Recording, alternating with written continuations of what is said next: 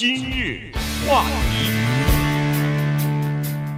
欢迎收听由中讯和高宁为你主持的今日话题。今天就是圣诞节了哈，所以我们今天呢跟大家来聊一个和圣诞有关的故事，一个非常温馨的故事。一九三三年圣诞节前一个星期呢，那是一个非常寒冷的冬天。一而且美国呢刚刚经历这个大萧条哈，所以在美国几乎是全国哈各地都是经济非常的不景气。在俄亥俄州有一个小的城镇叫做 Canton，这地方呢失业率高达百分之五十，大家生活在贫困之中哈，而且似乎见不到希望，见不到这个苦日子的尽头在哪儿。那逐渐的圣诞节就要到了，在这个时候呢，人们心里头没有什么希望哈，突然呢。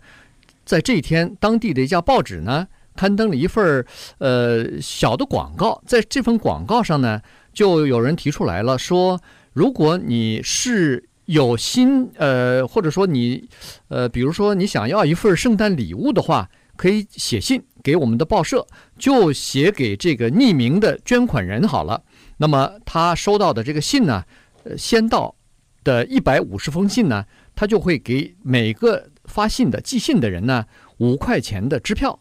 那么呃那个时候是五块钱，当然如果换算成今天的这个价钱的话，可能是九十块钱左右哈。于是第二天啊，他在小的报社里头就已经收到了好几百封信了。嗯，对，当然呢，我们在这里不是考大家的记忆力哈，但是呢，必须得告诉大家，这个故事呢，早在很多年以前，二零零八年的今日话题里面呢。我们就跟大家讲过了这个话题。那么，为什么事隔多年这个话还值得再提？那是为什么这个故事还应该再讲？原因是很简单，自从我们二零零八年讲过这个故事以后啊，这件事情有了很多的新的进展。这些进展呢，都是在我们不知不觉当中就发生了。首先呢，就是过了几年以后有书问世，后来呢有更多的其他的报道，估计电影可能也在。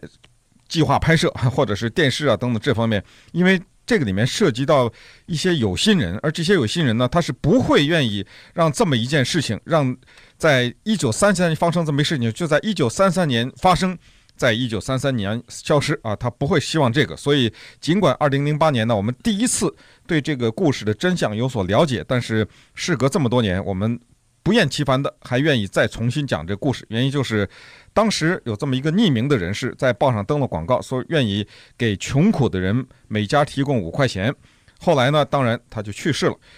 直到他去世，当地的人也不知道他是谁，嗯，对吧？所以这个事情就是圣诞呢，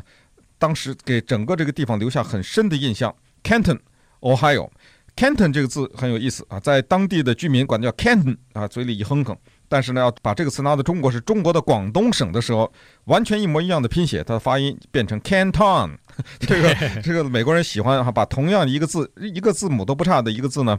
在本国的地点和在外国的地点发音，他喜欢采取不一样。另外一个例子就是法国的我们说的坎城哈，在这个英文中发音是 Cannes，美国人说，但是他有的时候为了显得自己懂点外语，Can't 啊，故意 把这声音变一下。Canton Ohio 也是同样的一个例子，好吧？那我们再回到。遥远的一九三三年，看看就是当时发生了什么事情，以及这个故事为什么值得反复的来给大家讲。对啊，那这个再过几天就是过圣诞节了。那当时有一百五十个写信的人呢，都得到了一张支票啊。这张支票非常的珍贵，因为别小看五块钱，五块钱在当时那是一笔蛮大的数字了。那这个五块钱可以让人们的家里头可以放。非常丰盛的一顿这个圣诞晚餐了，五块钱对 Harry 呃 Stanley 来说，这也是非常难忘的哈，因为他已经连续的失去工作两年了，没工作了。那么他非常希望给自己的五个孩子一个像样的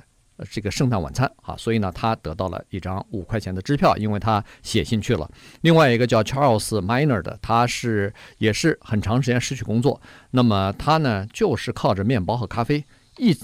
一天的三餐就是面包和咖啡了，其他根本没法没没钱买其他东西吃啊，所以呢，这个五块钱对他来说，对他的家庭来说也很重要。Howard Summers 也是啊，他呃，这个已经就是为了没工作嘛，所以冬天的时候，据说他就是啊，夏天的时候，据说他就是卖那种像是苜蓿草一样的哈，蒲公英，那个时候也不太值钱。冬天的时候呢，就卖卖什么挨家挨户的卖卖铅笔啊，呃这些东西，所以呢也是呃这个吃不饱，但是也饿不死的那种腔腔调。对，呃，然后还有一个叫 Ruby 呃 Blythe 啊，他也是。他这次写信呢，倒不是为了他自己，而是为了隔壁邻居的几个孩子，因为他认为说，隔壁邻居的孩子已经衣不蔽体了，这个在家里边他穿的破破烂烂的，到学校去的时候已经没什么衣服可穿，再加上这个他家里头也不可能在这个圣诞的餐桌上放上面包，所以呢，要忍饥挨饿的要度过这个圣诞节。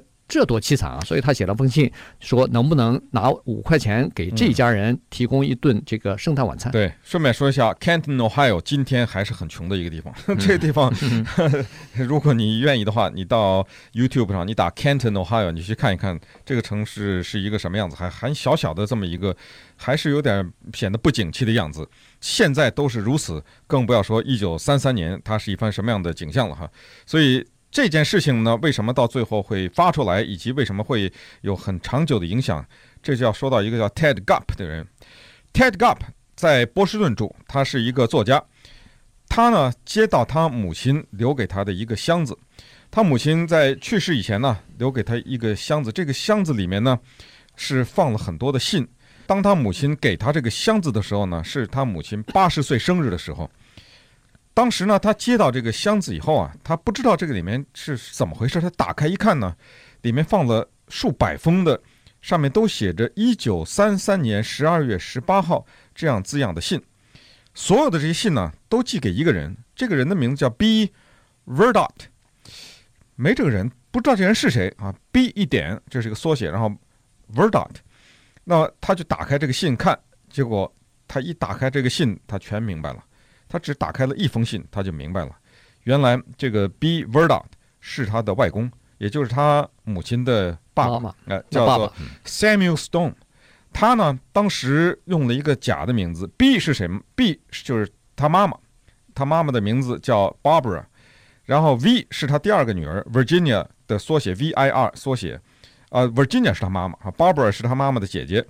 然后 Dot 是 Dorothy，是他的姨妈。啊，就是一家三姐妹嘛，对，就是外公的三个女儿。对，老大叫 Barbara，老二叫 Virginia，老三叫 Dorothy。他把这三个名字一缩写，把 B 变成一个缩写 B 一点，然后是呢 Virginia 和 Dorothy 一合是 Verdot。B Verdot 是用这个假名在报上登的广告，然后呢呼吁穷苦的人向他索取这一些救济。那么他自己本人更可贵的是，不是基督徒，也不过圣诞节，因为他是一个正宗的。就是他这个外公啊，正宗的犹太人，对，是从罗马尼亚逃出来的，但是他居然在 Canton 这个小镇上面大发爱心啊，在这个基督教的节日的时候救济穷人，对，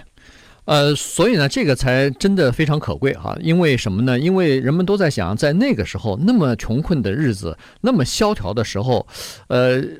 愿意这个匿名的捐钱出来给这个很一百五十个家庭，每人五块钱，每个家人呃家庭五块钱，那也不少，一笔蛮大的钱了。那应该是一个有钱人了。其实他祖父并不是一个非常有钱的人哈，所以而且还是个罗马尼亚的这个移民。你可以想象，如果他有钱，的话给更多。对，对，所以呢，这个才真的可贵。就是说，一个有钱人，比如说有一百万拿出十万来，和一个只有一百块他拿出九十九块钱或者九十块钱的时候，那那意义是完全不一样的哈。所以呢，他这件事情做了以后呢，这个女呃，这个我这叫孙女了，还外孙外孙女呢就特别感动。但是呢，他总是认为说，这个大概是那个时代的一些呃那代人的这种情感吧，因为我们毕竟生活在两个时代了，已经过了两代人了，呃，担心这个数额又太小，可能因为只有区区的五块钱嘛，所以人们也不太会记得哈，这个可能这个意义并不是很大。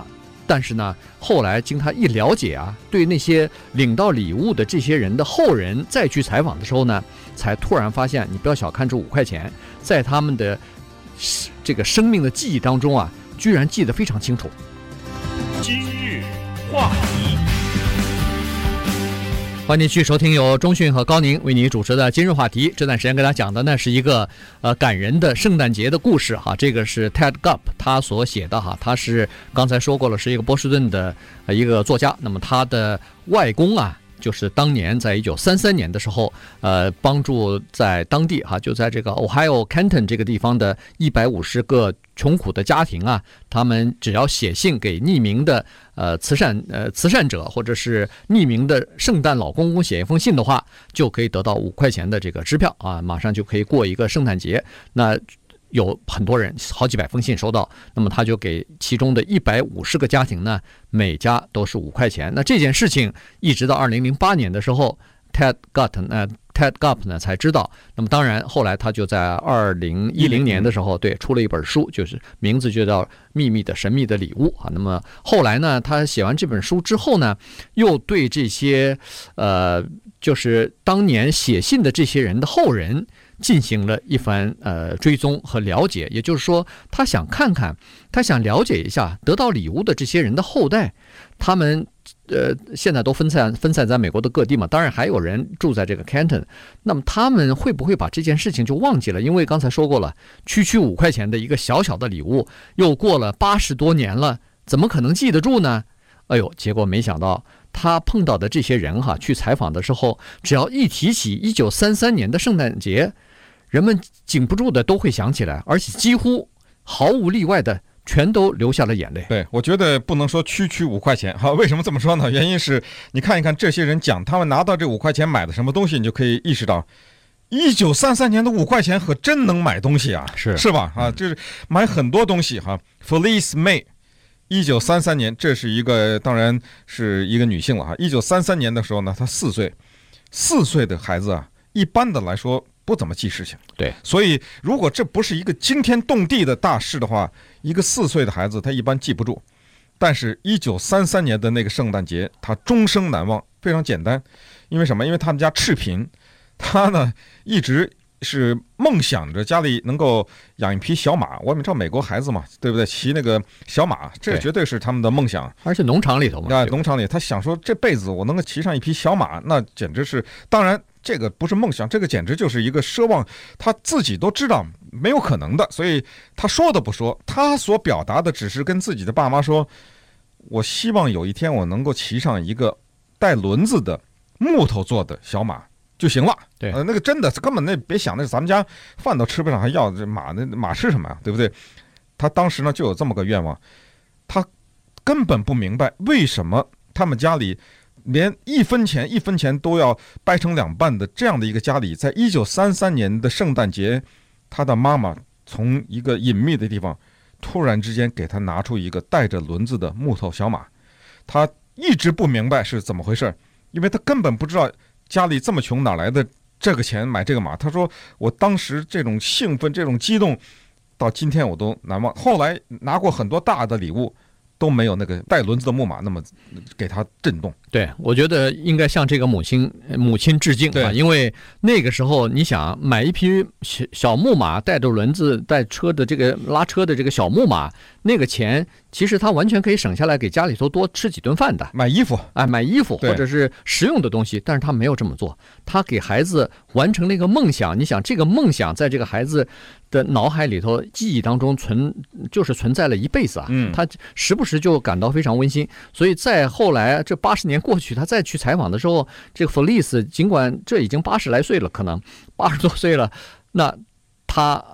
还养小马呢。呃，现在开始养那个真的马，哎，真的小马了，因为从小的这个记忆留给他以后，他。一辈子就喜欢这个小这种小马，他就开始养小马了。嗯，还有一个人叫做 Olive Hillman 啊，他是一个男的，当时也是得到了这张支票以后，他也是呃，Olive Hillman 对，一个女性对，呃呃，老公残疾了嘛啊，老公残疾了，她是这个也是夜不能寐啊，在刚好是在圣诞节之前啊，因为她老公呢前几年因为这个经济萧条找不着工作，自杀过一次，结果后来自杀未遂，但是已经变成残疾人了，所以呢，他有一个。八岁的女儿和十岁的儿子，当时他就说，我们家里头也是贫困的，这个不能说揭不开锅，但是家里头呃孩子根本没有什么衣服可以穿了，所以呢，他非常希望给孩子买衣衣服、袜子和鞋子啊。所以呢，五块钱拿到手以后，你看他买了多少东西哈？嗯，他先是给自己的儿子买了一双长筒的那个袜子，嗯，然后买了一个新的帽子，